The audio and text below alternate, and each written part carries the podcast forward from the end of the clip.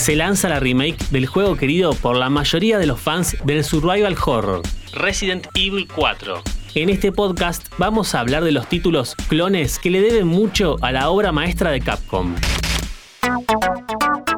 Login. Hola, ¿cómo estás? En otra oportunidad hablamos sobre el desarrollo de este videojuego y las versiones que tuvo. Ese podcast lo podés encontrar simplemente como Resident Evil 4. Si no te alcanza para comprar la remake o simplemente querés disfrutar de un estilo similar, ¿cuáles son los mejores clones que podés adquirir? ¿Qué heredó cada uno de esta cuarta entrega? ¿Por qué se vuelve a contar esta historia a dos décadas de su estreno? No te olvides de darle seguir y tocar la campanita para enterarte de los nuevos episodios de Login. La obra de Shinji Mikami se lanza con un lavado de cara para la nueva y anterior generación de consolas y PC. Al igual que con Resident Evil 2, se aprovecha la historia y además de mejorar lo gráfico, le da una vuelta de rosca a muchas situaciones dentro del juego. Si en el material original ibas de un punto A a otro B de una forma, en estas remakes lo haces, pero las situaciones y diálogos sufren cambios. De esta forma te encontrás con nostalgia sin perder el factor sorpresa.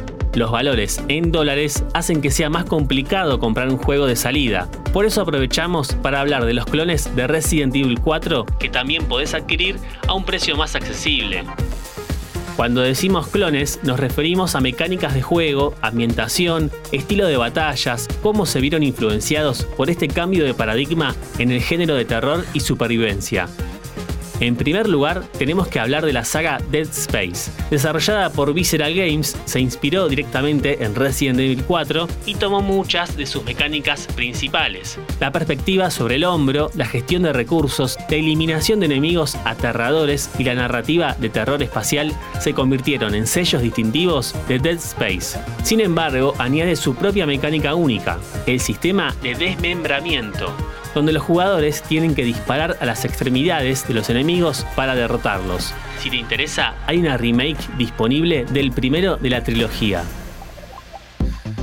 En segundo lugar, Gears of War, este shooter en tercera persona desarrollado por Epic Games, exclusivo para Xbox, adoptó la mecánica de cobertura del clásico de Capcom y la mejoró con un sistema de juego más fluido, una trama más épica y un modo multijugador online. Aunque el estilo de juego es diferente, el enfoque en la acción y la supervivencia es similar.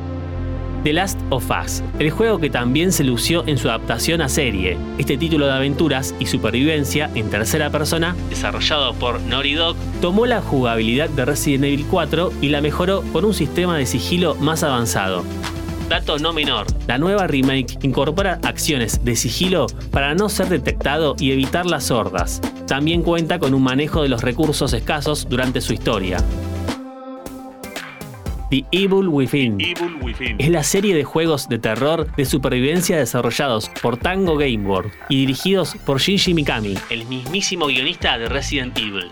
El primer título fue lanzado en 2014 y sigue al detective Sebastián Castellanos mientras investiga un asesinato y se encuentra atrapado en un mundo de pesadilla. Se inspira en los juegos de terror clásicos, pero también toma prestadas algunas mecánicas de Resident Evil 4 como la vista en tercera persona, desde atrás, y en el apuntado la perspectiva sobre el hombro.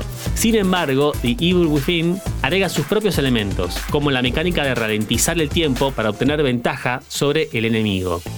El apuntar y disparar desde el hombro también fue utilizado en Metal Gear Solid 4 y 5.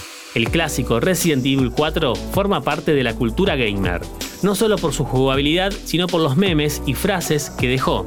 En esta nueva versión se mejora lo que estuvo bien. El cuchillo pasa a tener mayor importancia al sobrevivir. La ambientación es más oscura y siniestra. Tu linterna pasa a ser vital para recorrer la aldea. Hay más interacción con el ambiente y la localización es más acertada. Los enemigos hablan en perfecto español y hasta las monedas que podés encontrar son las viejas pesetas. Como siempre te invito a que nos sigas en Spotify para más noticias e historias de tecnología y videojuegos. Esto es Login. Mi nombre es Lean Jiménez y nos vemos en la próxima partida. Encontrarnos en Spotify, Amazon Music, Apple Podcast y en www.interesgeneral.com.ar. Interés General Podcast. Desde el 2020, el único podcast que te acompaña todos los días en tu rutina diaria.